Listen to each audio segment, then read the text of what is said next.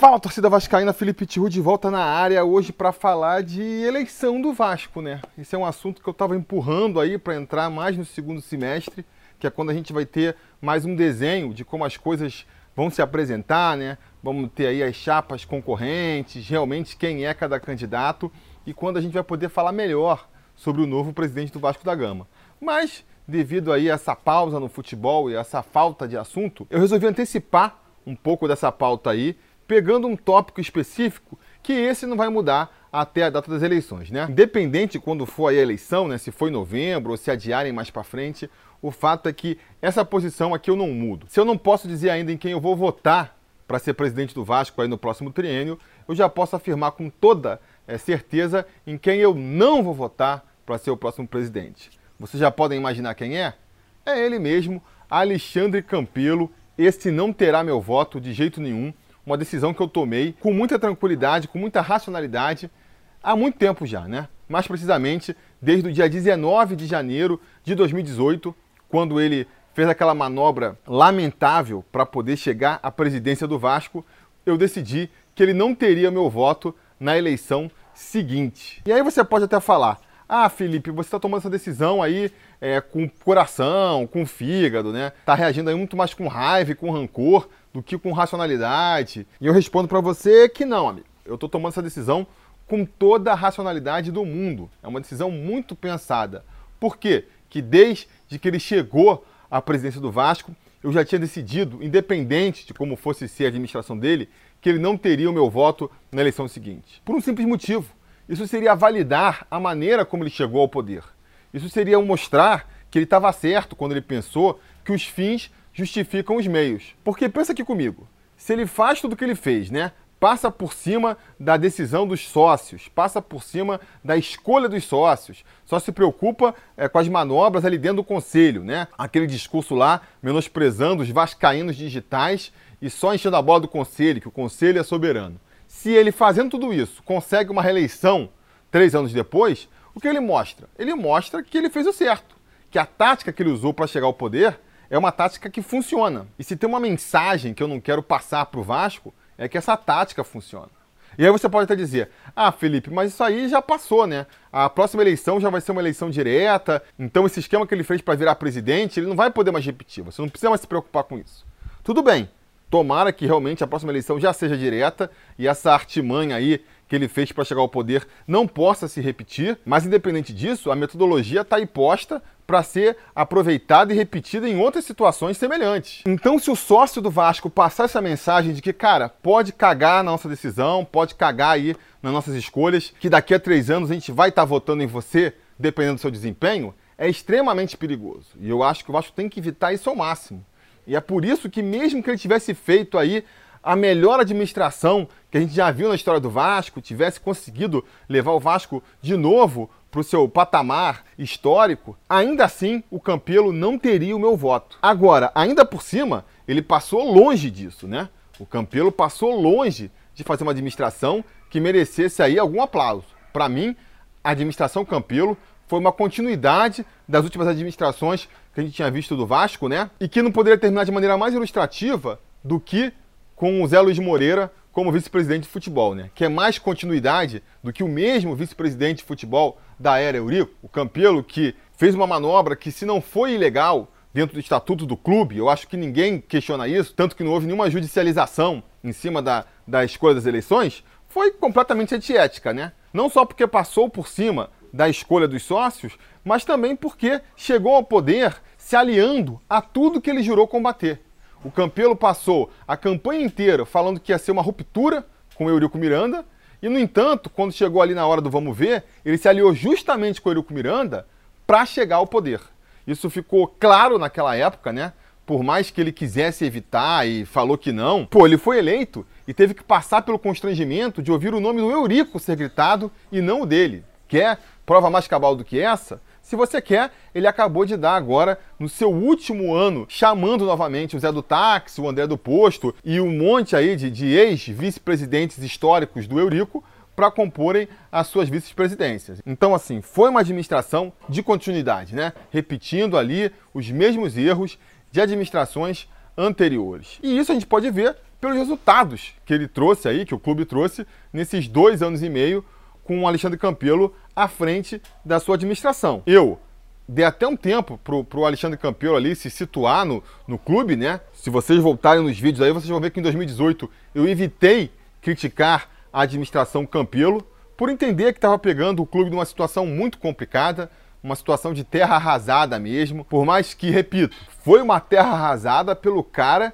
que ele foi procurar para fazer uma aliança para chegar ao poder. Então, mas eu tô até ignorando isso, né? Tô até ignorando. Ele pegou ali um clube sem nenhum dinheiro em caixa, não tinha dinheiro nem para pagar a passagem para a Libertadores, um elenco que já tinha sido todo formado pela administração anterior. O próprio Campelo falou que 2018 ia ser um ano difícil, mas que nos anos seguintes a coisa ia melhorar. Então, muito por conta disso, eu evitei criticar a administração Campelo no primeiro ano, fiquei observando para chegar às minhas conclusões. Mas o ano de 2019 foi um ano muito parecido com o de 2018 para o Vasco. Dessa vez, sem poder alegar uma interferência do Eurico Miranda, porque eles já estavam há um ano na administração, já podiam ter organizado tudo que dava para organizar. Na hora de contratar, contrataram muito mal, contrataram jogadores abaciadas e nenhum serviu praticamente, né? Contratou ali 14 jogadores, acho que tiveram quatro que, que te trouxeram algum benefício para o clube, então contratou muito mal. E em 2020, por mais que a gente tenha visto pouco aí ainda da temporada de futebol, está se desenhando pelo mesmo caminho. O Vasco com o mesmo time medíocre lá de 2018. Houve ali no discurso uma insinuação de que iam apostar na base, iam passar a valorizar a base do Vasco, mas a gente sabe que isso foi só discurso mesmo. O próprio Abel desmentiu esse discurso ali quando foi apresentado, mostrando que essa escolha na base, essa aposta na base, não foi uma decisão estratégica e sim a única opção que sobrou. Uma vez que o dinheiro secou nos caixas do Vasco, né? O Vasco não tinha dinheiro nem para pagar o salário, tem mais esse problema, né? Em dois anos e meio de administração, o Campelo não conseguiu em nenhum momento equalizar o salário dos atletas, continua com o salário atrasado e muito atrasado, né? mais de dois meses de atraso, atraso em direito de imagem, quer dizer, deixando muito a desejar nesse aspecto também. Então é difícil de você achar um ponto positivo na administração Campelo. A gente vai conseguir encontrar algumas melhoras, né, algumas melhorias no clube, mas porque a comparação também era muito fraca, né? Comparar a administração do Campelo com o Eurico Miranda é muito fácil de você ver que melhorou. Mas repito, melhorou muito, muito pouco. O time em campo continua a mesma draga, passados três anos, não conseguiu cumprir a promessa de que era fazer um time melhor. Qual foi a promessa que o Campelo fez lá quando entrou como presidente? Que 2018 ia ser difícil, 2019 já ia ser um pouco melhor e 2020 já ia dar para ter alguma graça com o futebol. Não estamos vendo nada disso, mesmo sem terminar a temporada, dá para dizer que não vai conseguir. Pode ser até que num lance de sorte consiga ter uma temporada um pouco mais tranquila do que se anuncia assim como teve a sorte de conseguir ali o Luxemburgo e ele sozinho ali ter conseguido dar o mínimo de padrão tático para o time, a ponto de fazer o Vasco não terminar o ano tentando fugir do, do rebaixamento como foi em 2018. Mas foi uma coisa pontual ali, muito mais de sorte, muito mais ali pelos méritos do Luxemburgo sozinho, que por uma questão de organização administrativa ou de planejamento tático da direção ou qualquer coisa desse tipo.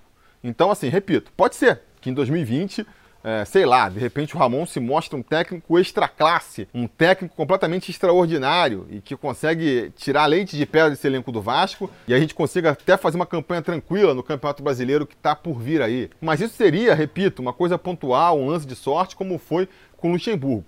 Não é algo vindo de uma estratégia e de um organograma e de um pensamento estratégico da diretoria do Campelo. Então, na questão do futebol, que é o mais importante para o clube, que é o que a torcida mais se importa, o Campelo deixou muito a desejar. Agora, se todo esse mau rendimento no futebol viesse junto com uma organização administrativa e financeira, tudo bem, né? Seria algo a se pesar. Por mais que eu acho que uma coisa está bem desvinculada da outra. Porque não tem falta de dinheiro que justifique você contratar um Bruno César, contratar um Valdívia, contratar um Marquinho, por exemplo. Mas se tivesse uma reorganização ali orçamentária do Vasco, seria uma coisa pelo menos ali para se celebrar, né? Nesses três anos terríveis em relação aos resultados em campo. Mas isso também não teve. Apesar ali de parecer em 2018 que estava havendo uma organização, o Vasco terminou o ano com 60 milhões ali de superávit e tudo mais, dando uma ilusão de que a casa estava sendo colocada em ordem a gente vê hoje que foi só mais um truque contábil mesmo. Porque da onde que surgiram aí esses 60 milhões de superávit em 2018? Muito da venda do Paulinho, que de novo é uma coisa pontual, não dá para contar que todo ano você vai conseguir vender um jogador pelo valor que vendeu o Paulinho. E muito também de renegociações de dívidas com os atletas. Então, a partir do momento que você renegocia a dívida, mesmo sem pagá-la, ela já meio que some ali do passivo do clube. Acontece que se você não paga essas renegociações, elas voltam, né? E voltam muitas vezes até com valores maiores. E foi que a gente viu acontecer muito em 2019. Vários atletas e ex-funcionários que tinham chegado numa negociação com o clube, botando o clube na justiça de novo, porque o Vasco não cumpriu com sua parte no acordo. Não pagou ali as parcelas da renegociação da dívida.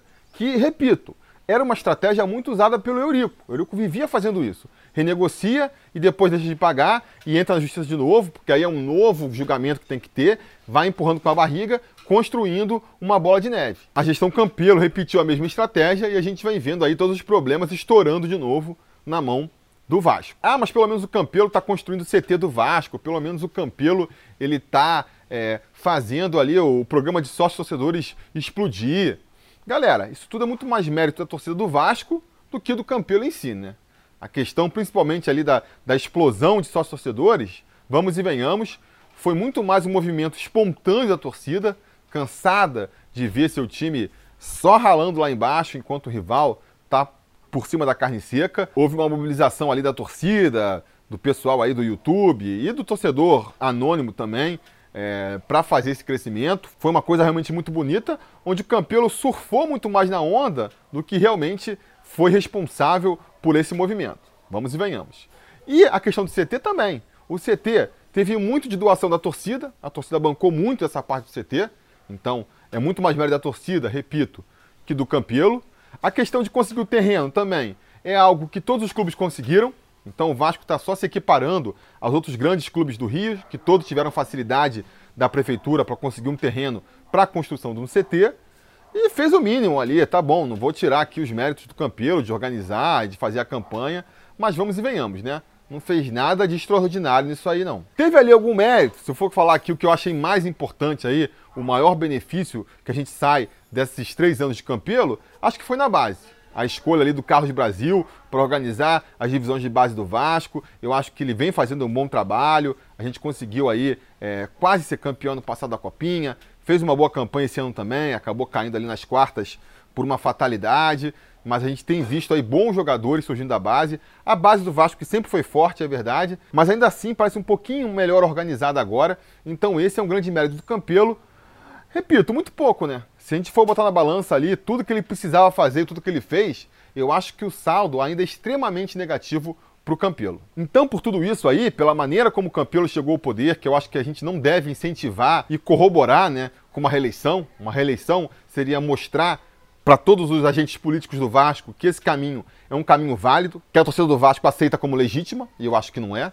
E pela administração dele, que repetiu muito mais os erros do passado do que trouxe realmente uma gestão moderna para o Vasco, eu já tenho uma certeza aí para essa próxima eleição do Vasco, que deve acontecer em novembro, se Deus quiser, que é que o Campelo não terá meu voto. Pode botar quem quiser de adversário aí, que o Campelo não terá meu voto. Quem vai ter meu voto? Aí já é mais difícil de responder nessa altura do campeonato, né?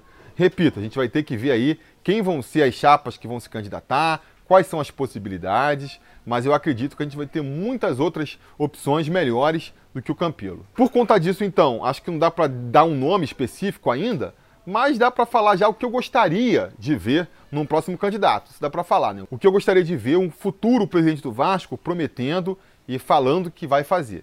Então, fica aqui já o compromisso aí de eu voltar aqui no futuro para fazer um vídeo falando o que eu gostaria de ver numa candidatura para presidente do Vasco. Vou fazer esse vídeo aí para que vocês assistam, para que vocês não percam esse vídeo. Vale a pena vocês curtirem aqui esse vídeo, se inscreverem no canal, ligar as notificações, comentar aí de baixo, para o YouTube saber que vocês gostam do Sobre Vasco e serem avisados quando tiver conteúdo aqui novo no canal. Eu, por conta dessa quarentena toda e a própria falta de assunto sobre o Vasco, não estou postando com a mesma regularidade, então a tendência é que o YouTube não avise vocês quando tiver vídeo novo, o que torna ainda mais importante é que vocês façam todo esse procedimento aí que eu indiquei para serem avisados pelo YouTube. E não custará também, né, passar de vez em quando aí no youtube.com.br sobre Vasco para ver se não tem nenhuma novidade. Beleza? Diga nos comentários então a opinião de vocês sobre o Campelo. Vocês acham que ele merece mais um voto de confiança da torcida do Vasco ou não? Tem que ser execrado. Quero saber a opinião de vocês aqui embaixo e a gente vai se falando. A realização desse vídeo só foi possível graças ao apoio inestimável dos conselheiros do Sobre Vasco. Ajude você também ao Sobre Vasco continuar no ar, se tornando um apoiador em apoia.se barra Sobre Vasco ou sendo um membro do canal aqui no YouTube.